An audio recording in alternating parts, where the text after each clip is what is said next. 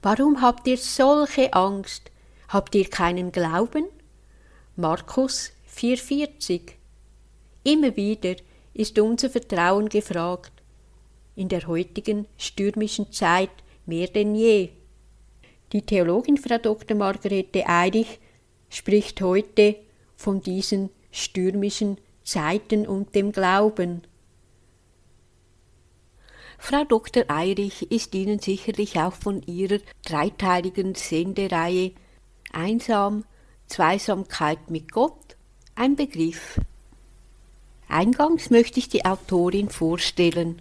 Frau Dr. Eirich arbeitete zwölf Jahre als Betriebswirtin in der Wirtschaft und in der Erwachsenenbildung, studierte katholische Theologie und Pädagogik an der Universität Würzburg, promovierte in Fundamentaltheologie, war als wissenschaftliche Mitarbeiterin an der Katholisch-Theologischen Fakultät der Universität Trier tätig und ist seit vielen Jahren als Publizistin und Referentin unter anderem bei Radiosendern im Einsatz. Nun begrüße ich Sie, Frau Dr. Margarete Eirich, bei Radio Gloria ganz herzlich und wir freuen uns auf Ihre Betrachtung. Grüß Gott, meine sehr verehrten Zuhörerinnen und Zuhörer.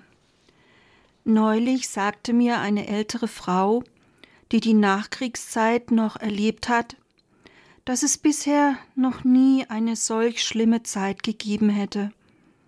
In der Tat gibt es augenblicklich viele Stürme und Bedrängnisse. Ich muss sie Ihnen sicherlich nicht auflisten. Vielleicht können Sie sie auch gar nicht mehr hören. Bevor ich nun aber weiter äh, darauf eingehe, möchte ich den Herrn um den Heiligen Geist bitten, den eigentlichen Lehrer. Ja, Herr, sende den Heiligen Geist, dass wir immer tiefer erfassen, was du uns sagen willst.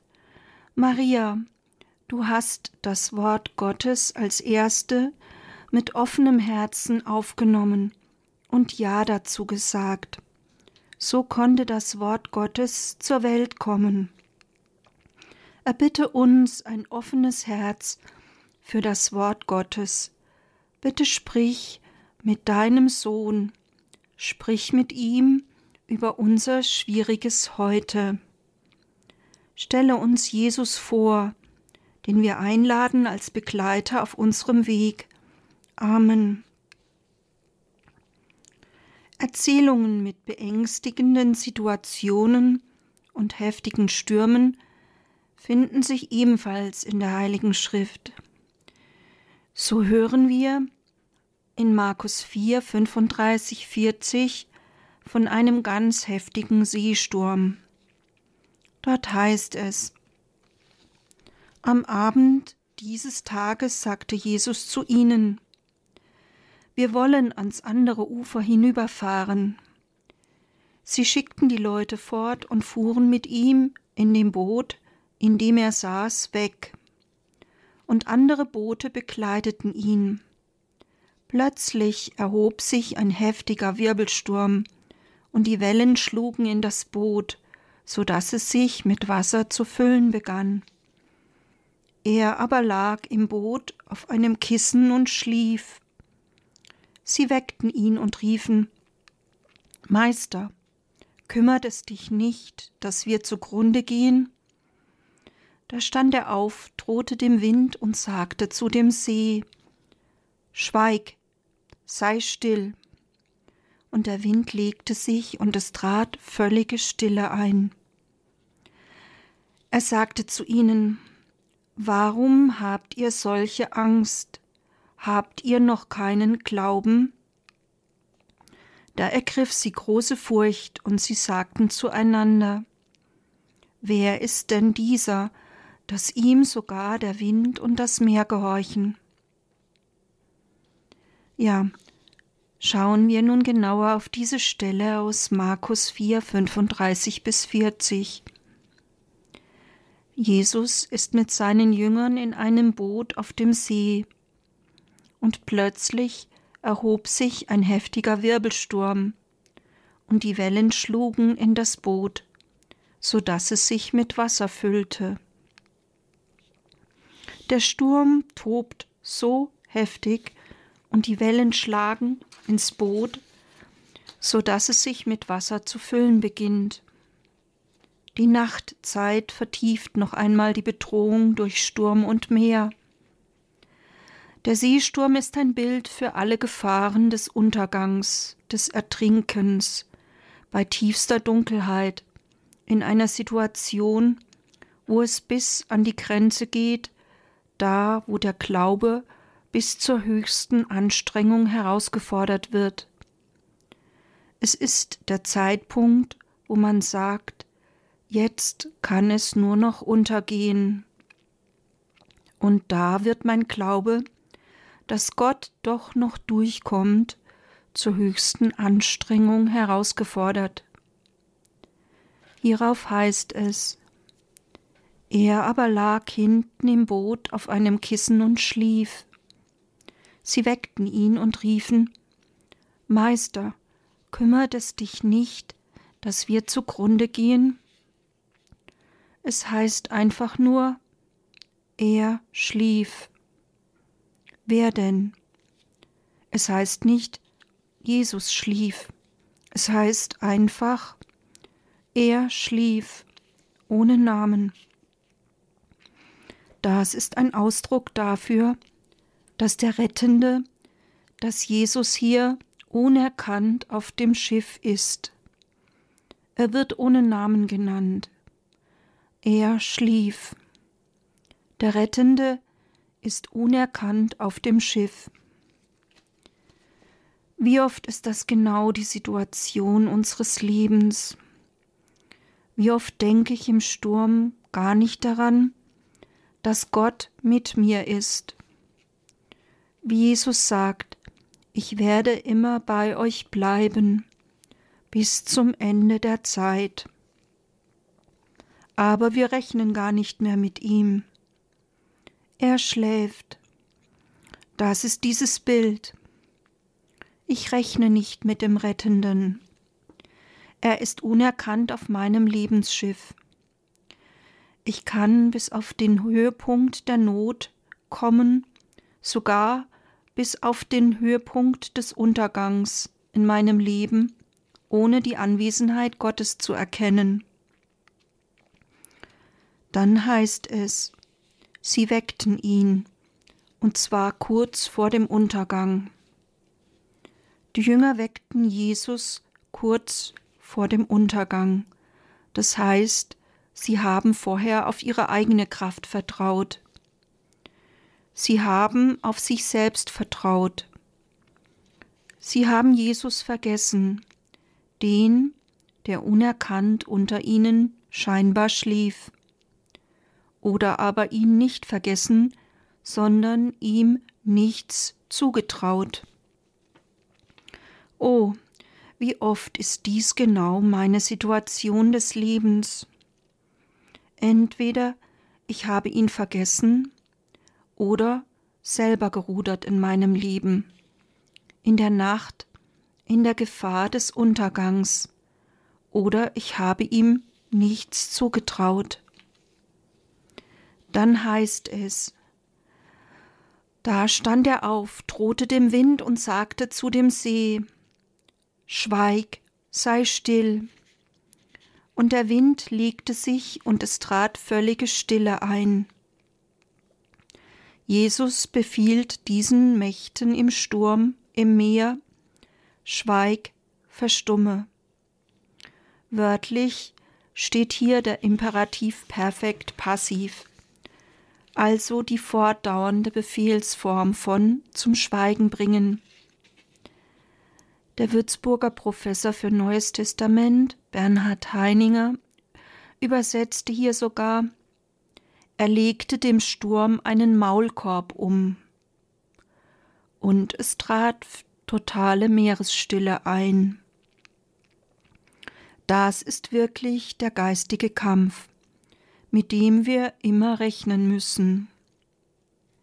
Dann heißt es, Er sagte zu ihnen, Warum habt ihr solche Angst? Habt ihr noch keinen Glauben? Jesus erweist sich in der Macht Jahwes, in der Macht Gottes. Er weist seine Jünger zurecht. Warum seid ihr verzagt? Warum habt ihr noch keinen Glauben? Jesus zeigt, dass er der Herr ist, dass er alle Stürme des Lebens bändigen kann, wenn ich ihn darum bitte. Jesus erweist sich als der Herr, selbst wenn ich drohe unterzugehen, wenn Stürme um mich heftig toben. Jesus ist der Herr.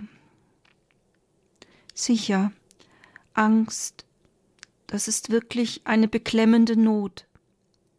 Aber indem ich mich im Glauben an ihn wende, ihn nicht schlafen lasse, sondern mich mitten in den Stürmen meines Lebens daran erinnern, dass er immer bei mir ist, und indem ich ihn bitte, kann er dem Sturm einen Maulkorb umlegen, damit Stille eintritt, völlige Stille. Wenn ich zu ihm rufe, kann er sich als Herr erweisen, aber ich muss ihn darum bitten und darf vor lauter Sturm nicht vergessen, ihn auch anzurufen, und zwar lange bevor ich drohe unterzugehen.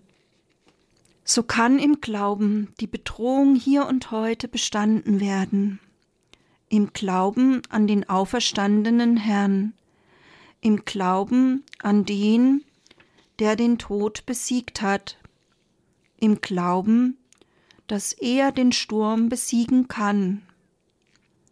Ich weiß nicht, wie es mir weiter ergehen wird in den Stürmen, aber mit Gottes Hilfe hoffe ich sagen zu können, ich habe keine Angst, ich habe Glauben. Er ist der Herr. Mit dem so schönen Jesusgebet können wir uns unaufhörlich an ihn wenden. Herr Jesus Christus, erbarme dich meiner. Herr Jesus Christus, erbarme dich meiner. Umso mehr die Stürme um uns toben, je bedrängender die Situation ist, umso inniger dürfen wir den Herrn anrufen und uns vertrauensvoll an ihn wenden. Herr Jesus Christus, erbarme dich meiner. Herr Jesus Christus, erbarme dich meiner. Wenn in unserem Leben die Lage aussichtslos zu sein scheint, er ist da. Herr Jesus Christus, erbarme dich meiner. Zugegeben, Stürme sind eine große Übung des Glaubens, doch sie dienen unserem Glaubenswachstum, unserem Wachstum im Glauben. Wenden wir uns immer voll Vertrauen an Gott, der alles vermag. Herr Jesus Christus, erbarme dich meiner. Wenden wir uns unentwegt und vertrauensvoll an ihn. Herr Jesus Christus, erbarme dich meiner. Herr Jesus Christus, erbarme dich meiner.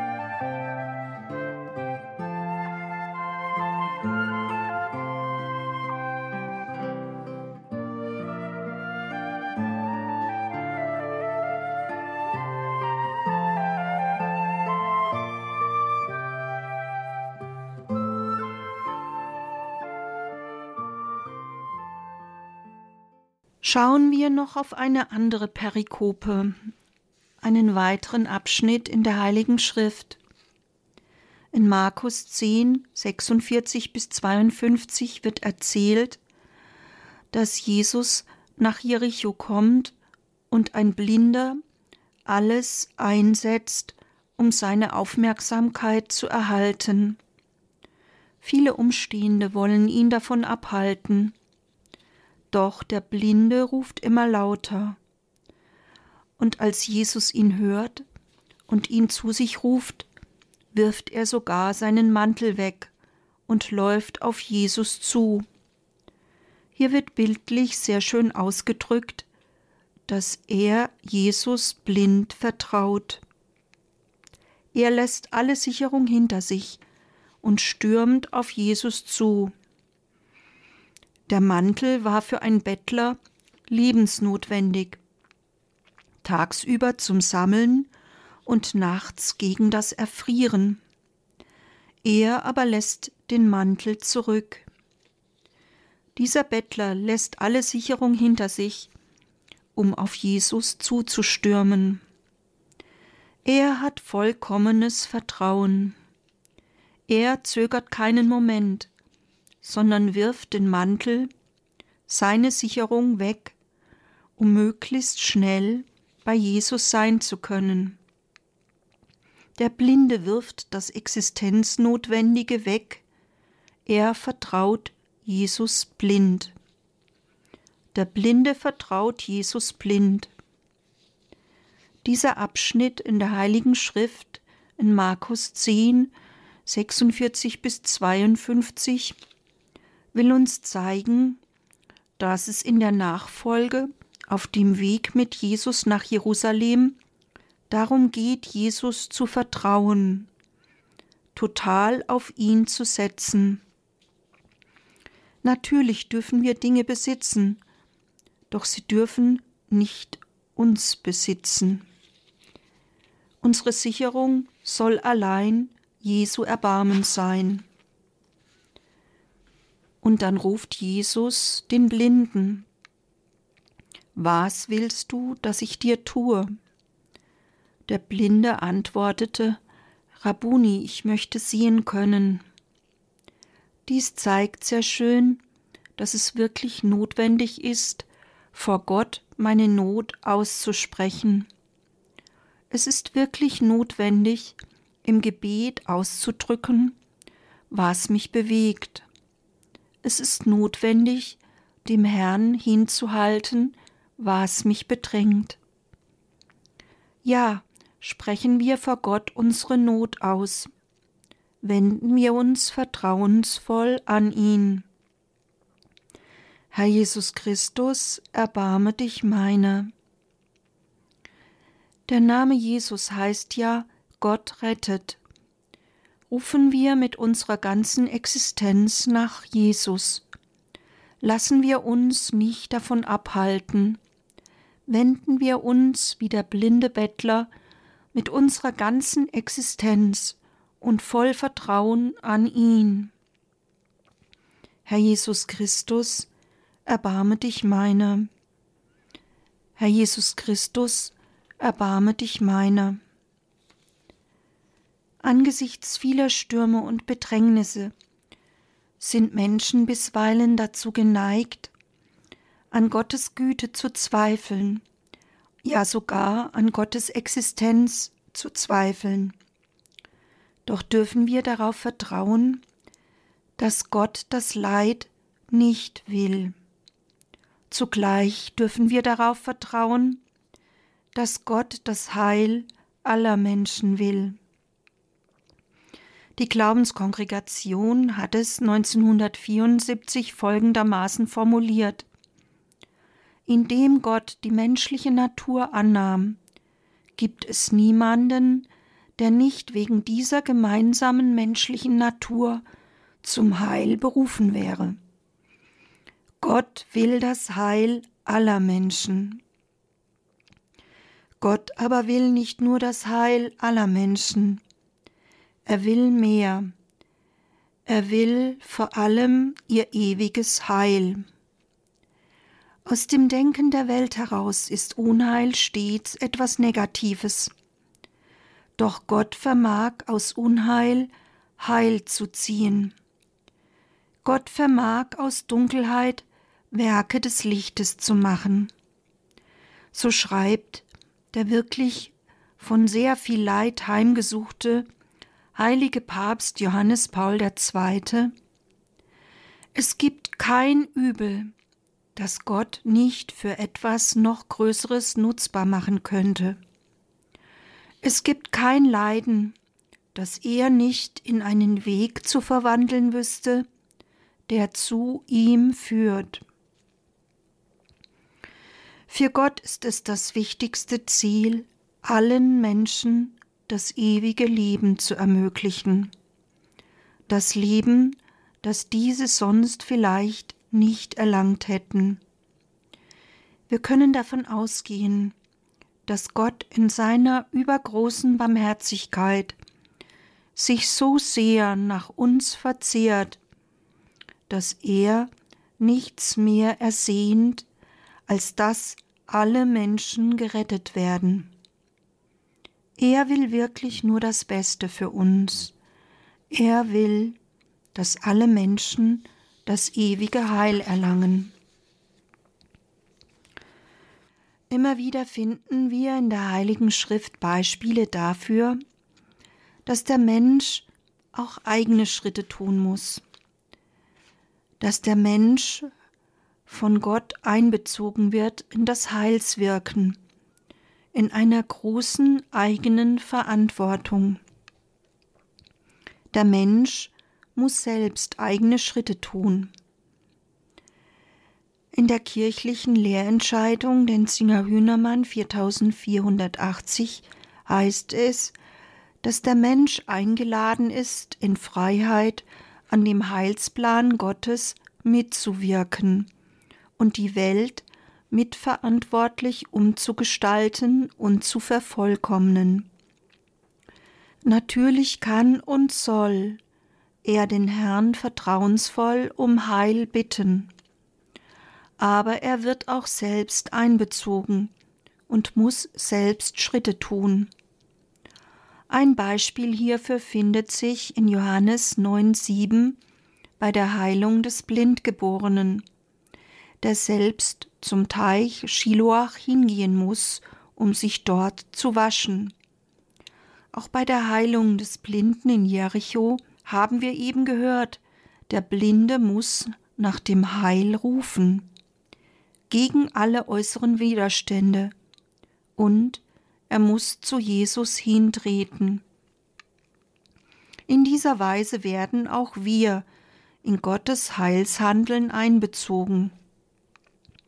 Wollen wir Heil erlangen durch die Sakramente, werden wir in die Verantwortung genommen, daran mitzuwirken.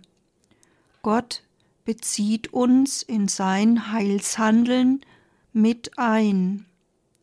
Es bedarf unserer Glaubensschritte. Immer wieder finden sich in der Heiligen Schrift Beispiele dafür, wie wichtig das Vertrauen in den Herrn ist.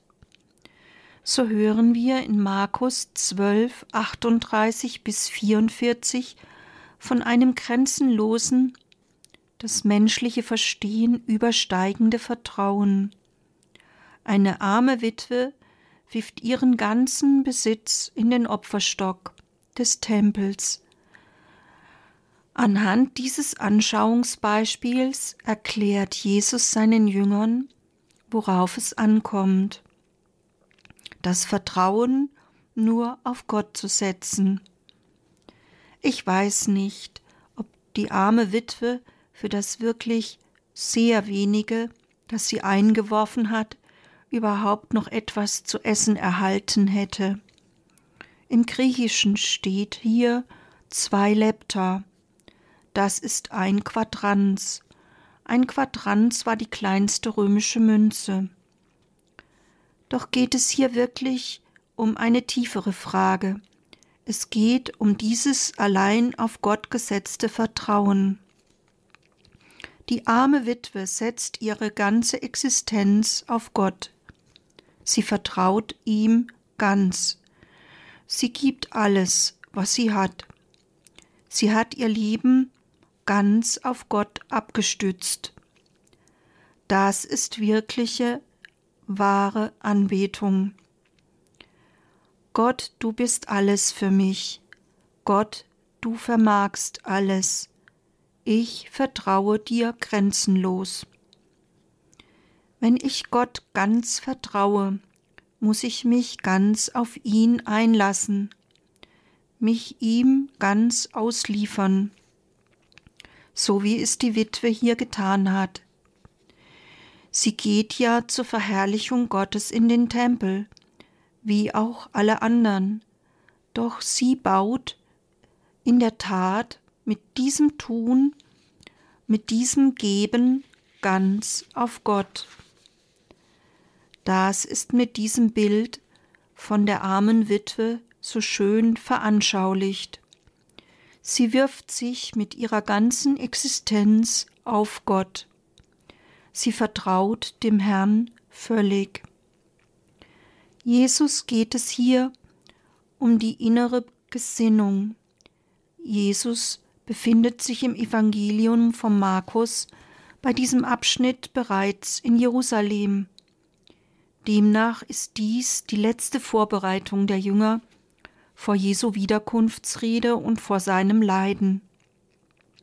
Es ist eine der letzten und zugleich wichtigsten Lehren Jesu für seine Jünger.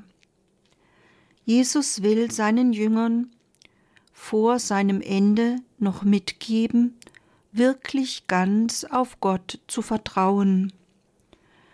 Es ist dies eine wirklich sehr herausfordernde Stelle, die zur Entscheidung aufruft. Trete ich vor Gott wirklich in dem Bewusstsein, dass ich ganz auf ihn angewiesen bin? Werfe ich wirklich alle Sorgen auf ihn gehe ich zu ihm wirklich mit ganzem Vertrauen? Ist wirklich er die Grundlage meiner Existenz? Wenden wir uns unentwegt und vertrauensvoll an ihn. Herr Jesus Christus, erbarme dich meiner. Herr Jesus Christus, erbarme dich meiner gerade in bedrängender Zeit sind wir mehr denn je eingeladen, uns wirklich persönlich an den Herrn zu wenden und ihm die Not zu schildern. Es ist eine Chance, wirklich mit eigenen Worten dem Herrn zu sagen, wie es mir geht und was ich von ihm erbitte. Es ist dies eine Chance für eine echte, lebendige Gottesbeziehung. Wenn es mir aber schwer fällt, mit eigenen Worten vor Gott meine Not auszusprechen, dann empfehle ich neben der Betrachtung der Rosenkranzgeheimnisse auch die heilsame Erwägung des Wortes Gottes. Nehmen Sie die Heilige Schrift und versenken Sie sich in sie. Sie hat eine ganz besondere und heilsame Wirkung. Ein Beispiel für eine solche Vertiefung möchte ich Ihnen anhand Exodus 19, 4 bis 6 nun aufzeigen. Dort lesen wir Ihr habt gesehen, wie ich euch auf Adlerflügeln getragen und zu mir gebracht habe. Jetzt aber wenn ihr auf meine Stimme hört und meinen Bund haltet, werdet ihr unter allen Völkern mein besonderes Eigentum sein. Mir gehört die ganze Erde, ihr aber sollt mir als ein Königreich von Priestern und als ein heiliges Volk gehören. Exodus 19, 4 bis 6 was steckt doch allein in diesen wenigen Versen? Lassen Sie es im Wiederholen nachklingen und betrachten Sie den Inhalt. Kauen Sie die heilige Schrift. Sie ist wahrhaft Nahrung. Auf Adlerflügeln getragen, zu mir gebracht, auf meine Stimme gehört, meinen Bund haltet, den Taufbund. Dann werdet ihr mein besonderes Eigentum sein, mein heiliges Volk. Oder lesen Sie und betrachten Sie in Jeremia 17, 7 folgende. Gesegnet der Mensch, der auf den Herrn vertraut und dessen Hoffnung der Herr ist. Er ist wie ein Baum, der am Wasser gepflanzt ist und zum Bach seine Wurzeln ausstreckt. Er hat nichts zu fürchten, wenn Hitze kommt, seine Blätter bleiben grün. Auch in einem trockenen Jahr ist er ohne Sorge. Er hört nicht auf, Frucht zu tragen. Soweit Jeremia 17,7 mit der Zusage, dass wer dem Herrn vertraut, immer alles Nötige erhält. Ich bin sicher, Sie finden noch viele weitere Stellen in der Heiligen Schrift, die genau auf Ihre aktuelle Situation passen. Von der Sorge Gottes spricht beispielsweise Matthäus 6, 25 bis 34. Lesen und betrachten Sie die Heilige Schrift. Sie werden erfahren, wie heilsam dies ist, gerade in der größten Bedrängnis. Seien Sie sicher, die Worte der Heiligen Schrift bleiben nicht ohne Wirkung. Eine andere Form des Gebietes mit der Heiligen Schrift, die eine sehr lange Tradition hat, ist das Psalmenbieten. So hören wir im Psalm 91 vom Schutz Gottes. Wer im Schutz des Höchsten wohnt, der ruht im Schatten des Allmächtigen. Ich sage zum Herrn, du meine Zuflucht und meine Burg, mein Gott, auf den ich vertraue. Denn er rettet dich aus der Schlinge des Jägers und aus der Pest des Verderbens.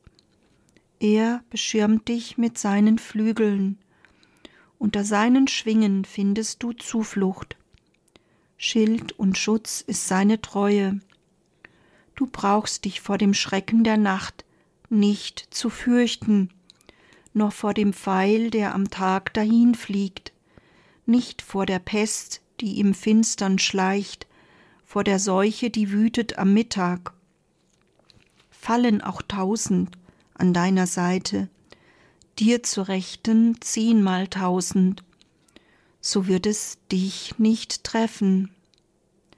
Ja, du Herr bist meine Zuflucht, den Höchsten hast du zu deinem Schutz gemacht, dir begegnet kein Unheil, deinem Zelt naht keine Plage. Denn er befiehlt seinen Engeln, dich zu behüten auf all deinen Wegen. Sie tragen dich auf Händen, damit dein Fuß nicht an einen Stein stößt. Du schreitest über Löwen und Nattern, trittst auf Jungen, Löwen und Drachen. Weil er an mir hängt, will ich ihn retten. Ich will ihn schützen, denn er kennt meinen Namen ruft er zu mir, gebe ich ihm Antwort. In der Bedrängnis bin ich bei ihm.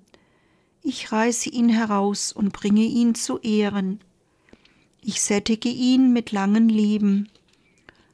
Mein Heil lass ich ihn schauen. Soweit Psalm 91.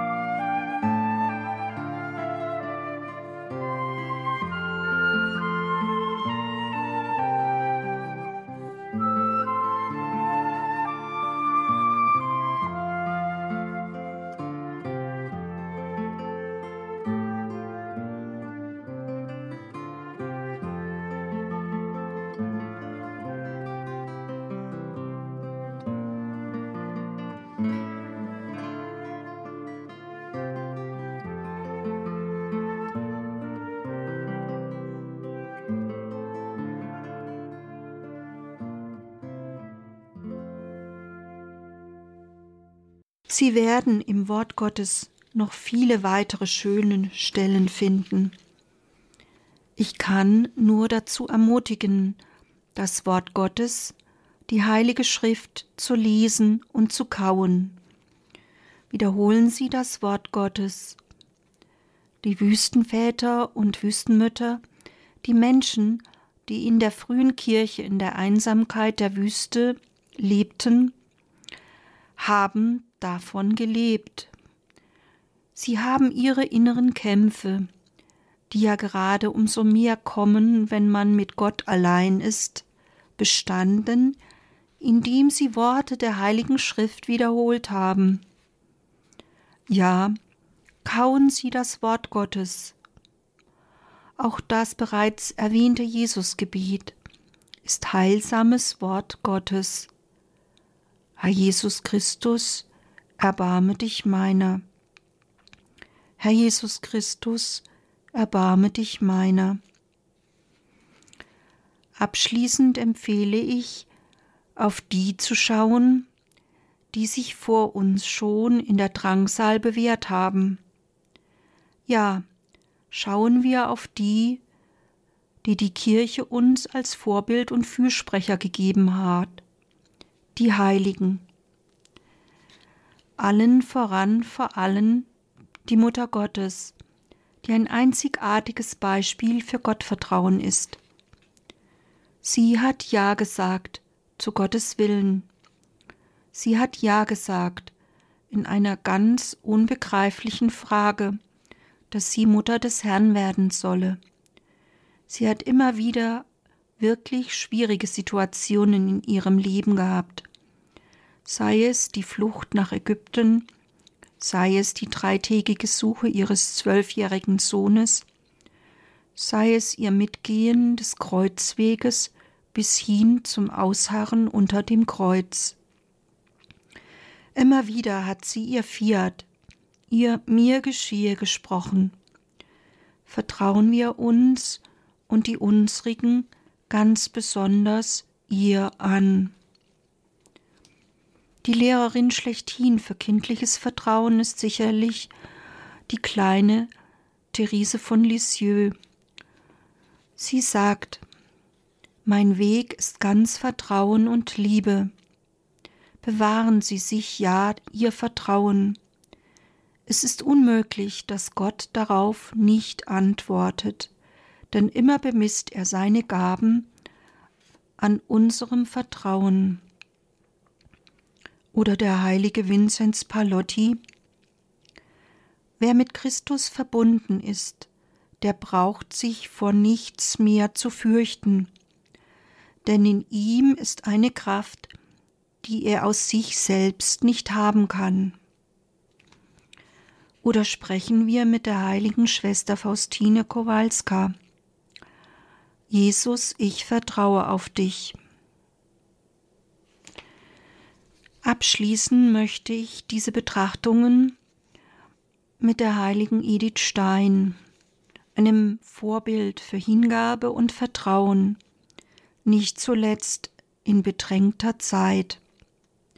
Voll Hingabe betet sie, Lass blind mich, Herr, die Wege gehen, die deine sind, will deine Führung nicht verstehen, bin ja dein Kind, bist Vater der Weisheit, auch Vater mir, führst durch Nacht du auch, führst doch zu dir.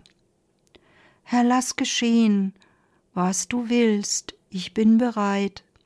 Mach alles wahr, wie du es planst in deinem Rat. Wenn still du dann zum Opfer mahnst, hilf auch zur Tat. Lass übersehen mich ganz, mein kleines Ich, dass ich mir selber tot, nur leb für dich. Amen.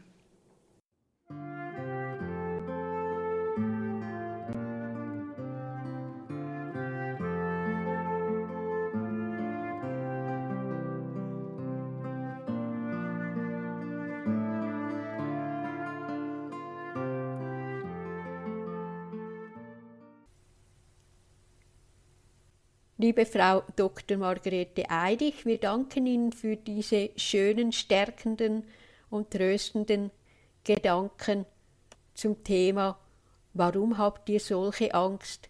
Habt ihr keinen Glauben? Wir wünschen Ihnen, Frau Dr. Eidich, Gottes besonderen Segen und Schutz mit Freude im Herzen und mögen Sie weiterhin in Ihrer Arbeit mit der Kraft des Heiligen Geistes inspiriert werden, damit Sie mit Ihrer Literatur und Ihren Beiträgen viele Herzen erreichen können. Abschließend möchte ich auch auf die Literatur von Frau Dr. Margarete Eirich hinweisen, Einsam, Zweisamkeit mit Gott bei FE Medienverlag. Wir danken Radio Horeb für die Zusammenarbeit, so verabschiede ich mich bei Ihnen. Pürzi Gott, Ihre Andrea Marti.